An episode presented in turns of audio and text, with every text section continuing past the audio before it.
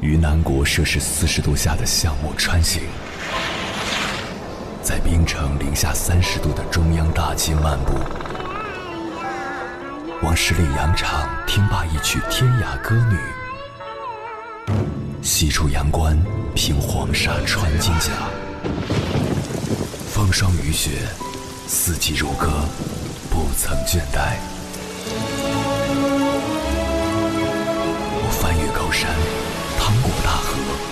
无所畏惧水深和火热，只为打破这千山万水的阻隔，与你相遇。我是英波，我在原来的地方等你，不见不散。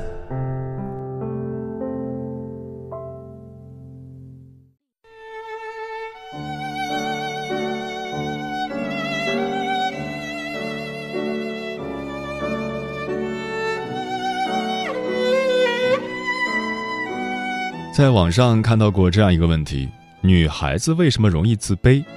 评论中很多女孩子提到了自己生活中小心掩饰的自卑。遇到喜欢的人，觉得自己哪里都不行，如果能再漂亮一点就好了。总感觉走在路上，突然听到身后有几个人在笑，条件反射就会觉得是不是自己后背沾了什么东西，还是裙子没弄好，莫名自卑。每次拍照都是抿着嘴。其实是因为有门牙，总觉得不好看。然后真有一次被人开玩笑说出来了，就突然戳中内心深处的自卑。为什么会有这样大大小小的自卑存在呢？其中有一条评论给出了答案：因为周围所有人都在打击他的自信啊，岁数大、胖、不够白、皮肤不好、性格不好、不结婚、不生娃、不恋爱、太聪明。太爱花钱。这条评论引起了很多女孩子的共鸣。那么，一个女孩子长大到底要经受多少次打击呢？有网友总结了一下，至少要经受以下五次打击。第一次打击，别看女孩现在成绩好，过几年就被男生超过去了。女孩上小学和初中的时候，班上前几名都是女生，年级里也是名列前茅。女孩总说自己的梦想是成为数学家，因为她一直对数学特别感兴趣，而且几乎每次都能考满分。但是每次她跟朋友谈起自己的理想，同样是女孩的朋友总说：“你现在是厉害，等到了高中，男孩子们就会超过你了。”等到女孩升上了高中，她依旧是最好的学生之一。到了文理分班的时候，她选择了理科。但是身边的很多女生都觉得他太逞强，甚至劝他：“何必那么辛苦？女孩要和男孩争高下，太不现实了。”第二次打击，考了个好大学就能嫁得更好。女孩成绩很好，考上了梦想的大学。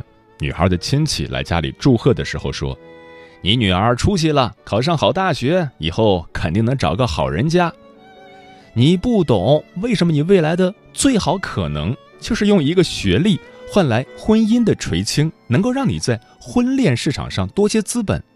你说自己想要搞学术，想要读博士，这时一直让你好好学习的父母却皱起了眉头。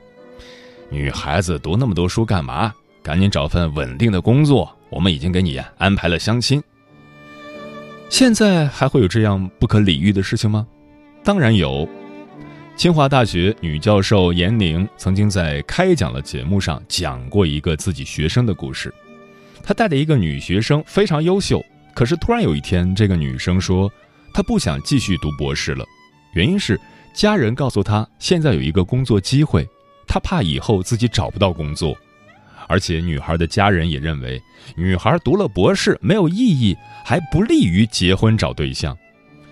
严宁再三鼓励说服她读完博士，但最终女孩还是放弃了。第三次打击，结婚生子是每个女人都必须要有的人生经历。女孩最终没有继续深造，回到家乡开始工作。庆幸的是，优秀是一种习惯，身为学霸的女孩依旧是工作中的佼佼者。但是单位的晋升机会一直轮不到她，女孩忍不住询问领导：“得到的回复是：“你也到了该结婚的年纪，以后再生了孩子，精力就不够用了。”女孩说。自己最近没有结婚的打算，也可以处理好家庭和事业的关系，而得到的回复只是会考虑。身边的人又开始催婚了，女孩加入了相亲大军，在见到第十个相亲对象时，决定定下来，因为身边的人都告诉你，你到了该结婚的年纪。第四次打击。晚上别出门，一个女孩子穿成这样，成何体统？女孩打开社交网络，发现最近发生了很多事：有女孩在夜跑时遭遇袭击身亡，有即将中考的女学生死于父亲的家暴之下，因为父亲重男轻女。她开始认真考虑要不要带一些防身的武器在身上，因为最近她总是下班很晚。女孩穿了短裙上班，男同事对她说。你没看最近的新闻吗？还敢穿这么少？女孩想，难道受害者因为穿的少就应该遭遇暴力吗？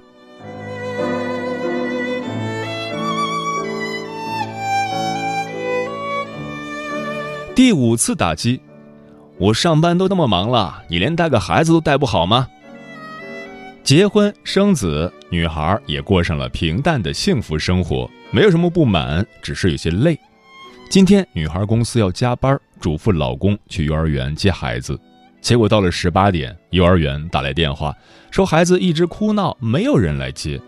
女孩打电话质问老公，老公却理直气壮地说：“我忙着呢，你去接一下吧。你怎么做妈妈的？”女孩只能匆匆请了假，把孩子接回家。她一直等着丈夫回家，想讨论一下孩子的接送问题。丈夫回来后，却对她说。如果你觉得上班照顾不好孩子，那就辞职吧。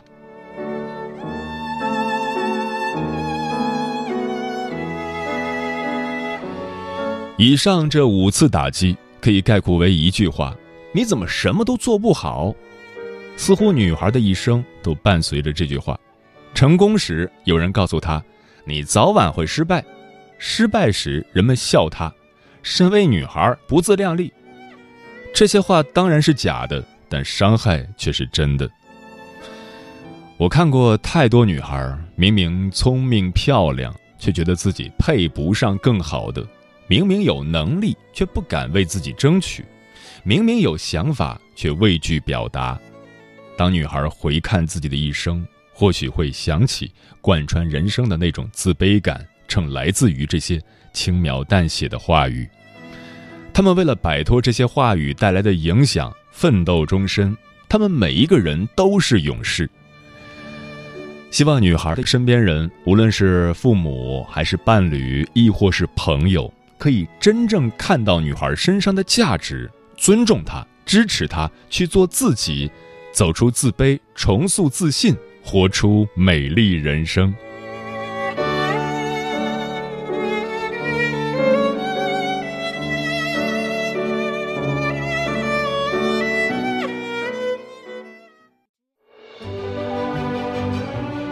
越过山丘，谁在等候？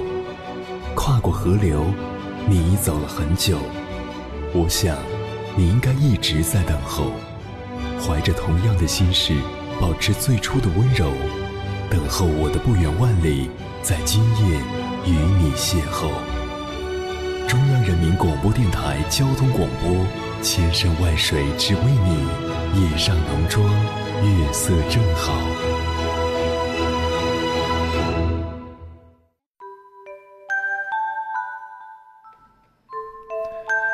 感谢此刻依然守候在电波那一头的你，我是迎波。今晚跟朋友们聊的话题是如何克服自卑心理。微信平台中国交通广播，期待各位的互动。大胖又说，昨天我刚好写了一篇文章，叫《到底要多努力才能走出自卑》，因为有太多人更愿意活在光亮里，自卑的人好像成了生活中的孤勇者，他们要付出我们好几倍的努力。才能稍微感觉自己能和我们坐在一起，尽管他们已经很优秀了。荒唐说：“我就是那种自卑且敏感的人，总觉得自己不配爱。”嗯，渴望被爱，却一直不相信自己值得被爱，这样的人从来都不在少数。过往的经历好像在诉说着爱不能治愈心伤，只能求而不得。就这样期许着改变，却一直在逃避；内心自卑，却假装坚强；渴望救赎，却又拒人于千里之外。但现实是残酷的，一旦你把救赎的权利交予他人的时候，如果他人的意志改变，你的人生也将坍塌。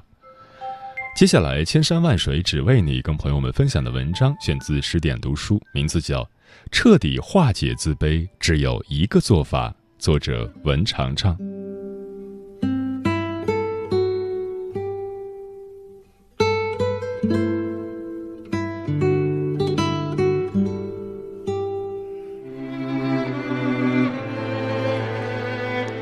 前几天跟朋友一起吃饭的时候，我突然特别无厘头的对朋友说了一句话：“我说，他喜欢我，肯定有一半是喜欢我身上附加的价值。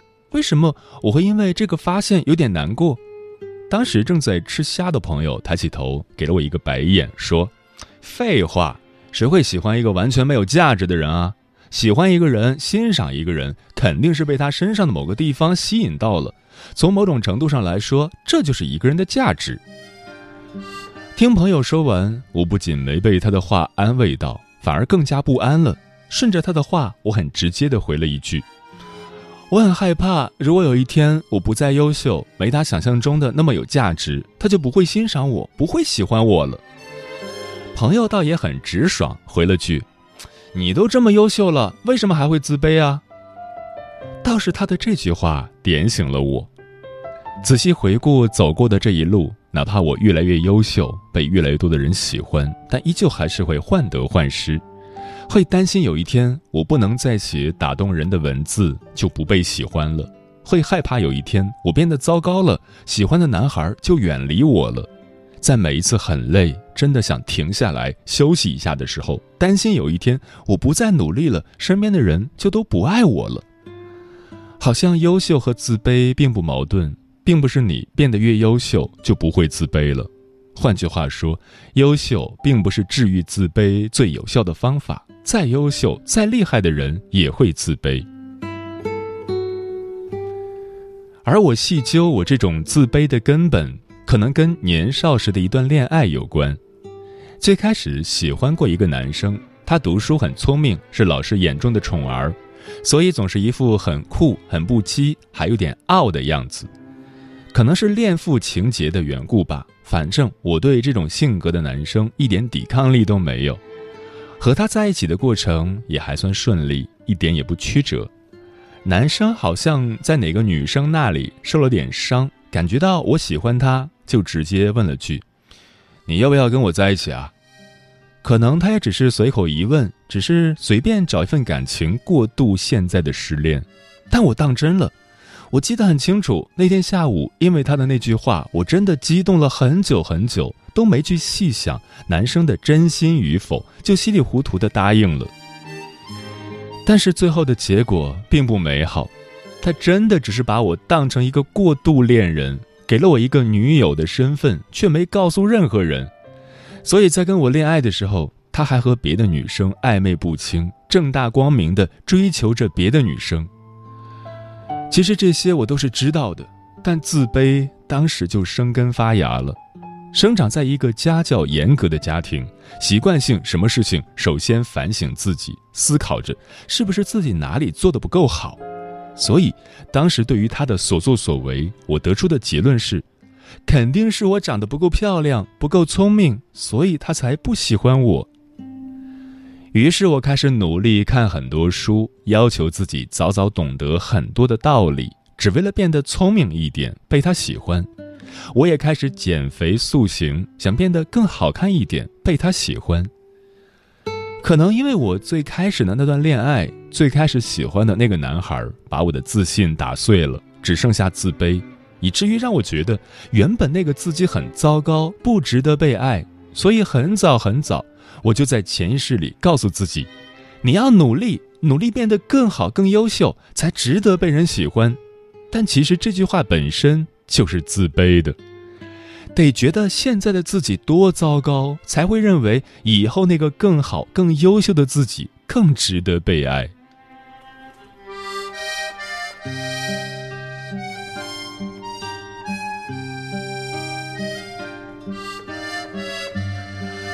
后来如愿以偿，我变得越来越优秀了，成绩有目共睹，身边也有越来越多的人称赞我，自卑的时刻也越来越少了，说话越来越有底气。但唯独对被爱这件事，依旧有着原始的自卑感。之前有个很优秀的男生追求我，我拒绝了，朋友不解，我解释说，他是因为我写的文字打动他而喜欢我、欣赏我的。如果我不会写文章，或者假如我再也写不出打动他的文字，他会不会就不再喜欢我了？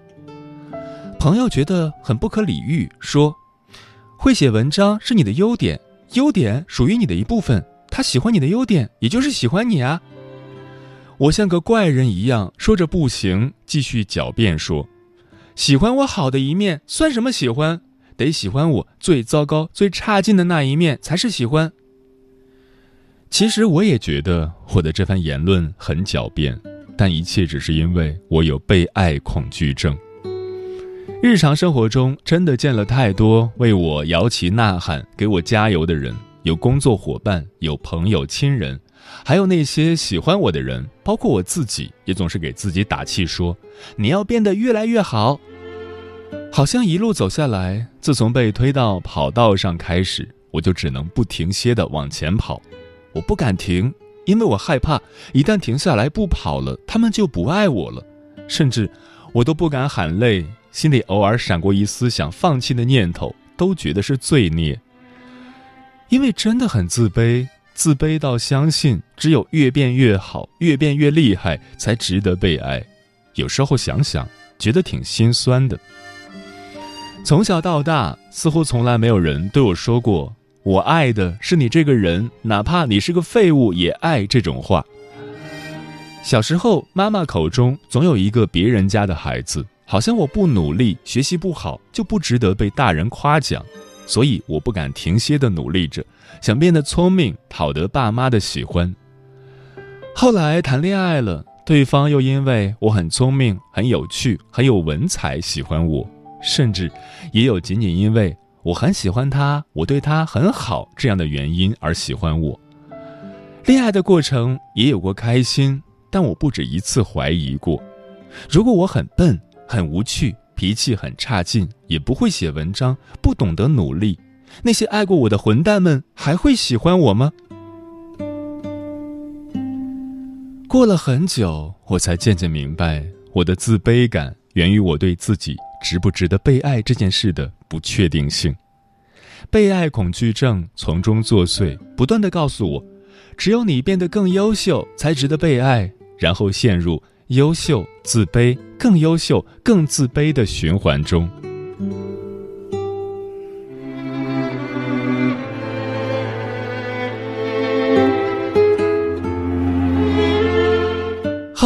无意间，我看到了武志红老师的一段话。他说：“无论一个人看上去是多么的优秀，他们的自卑与惶恐和别人实质上都无两样，甚至优秀本身就是惶恐的结果。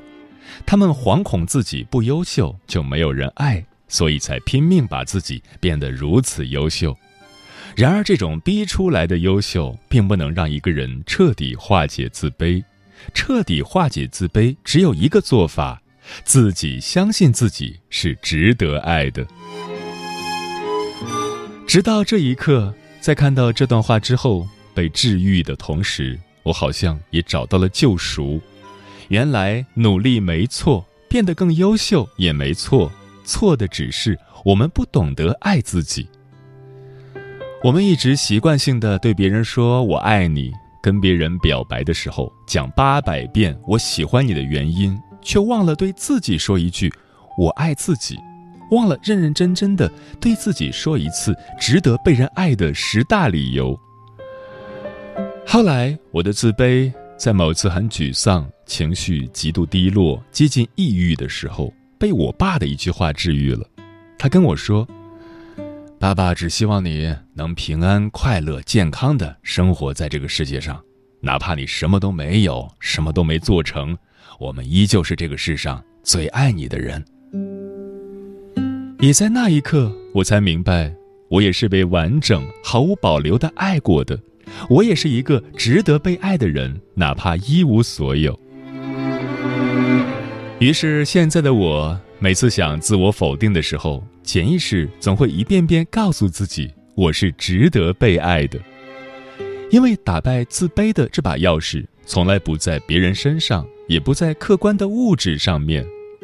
哪怕再多的异性喜欢你，再多的金钱，再高的地位，再多的人称赞你，你变得再优秀，也依旧会自卑。所有的人与事都不能根治你的自卑，除了你自己。好好抱抱那个没有被完整的爱过的自己，哪怕没被好好爱过、好好对待过，也不代表你不值得被爱。于我们而言，你要相信自己就是最值得被爱的，这才是彻底化解自卑的唯一做法。我今天不想抽空观看伤感的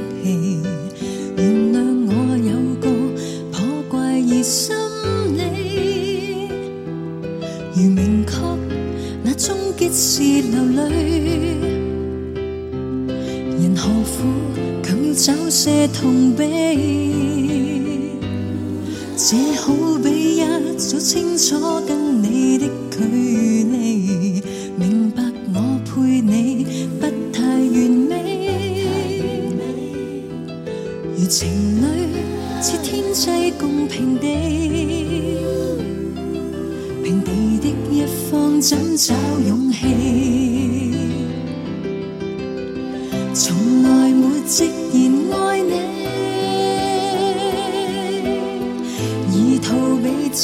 舍弃，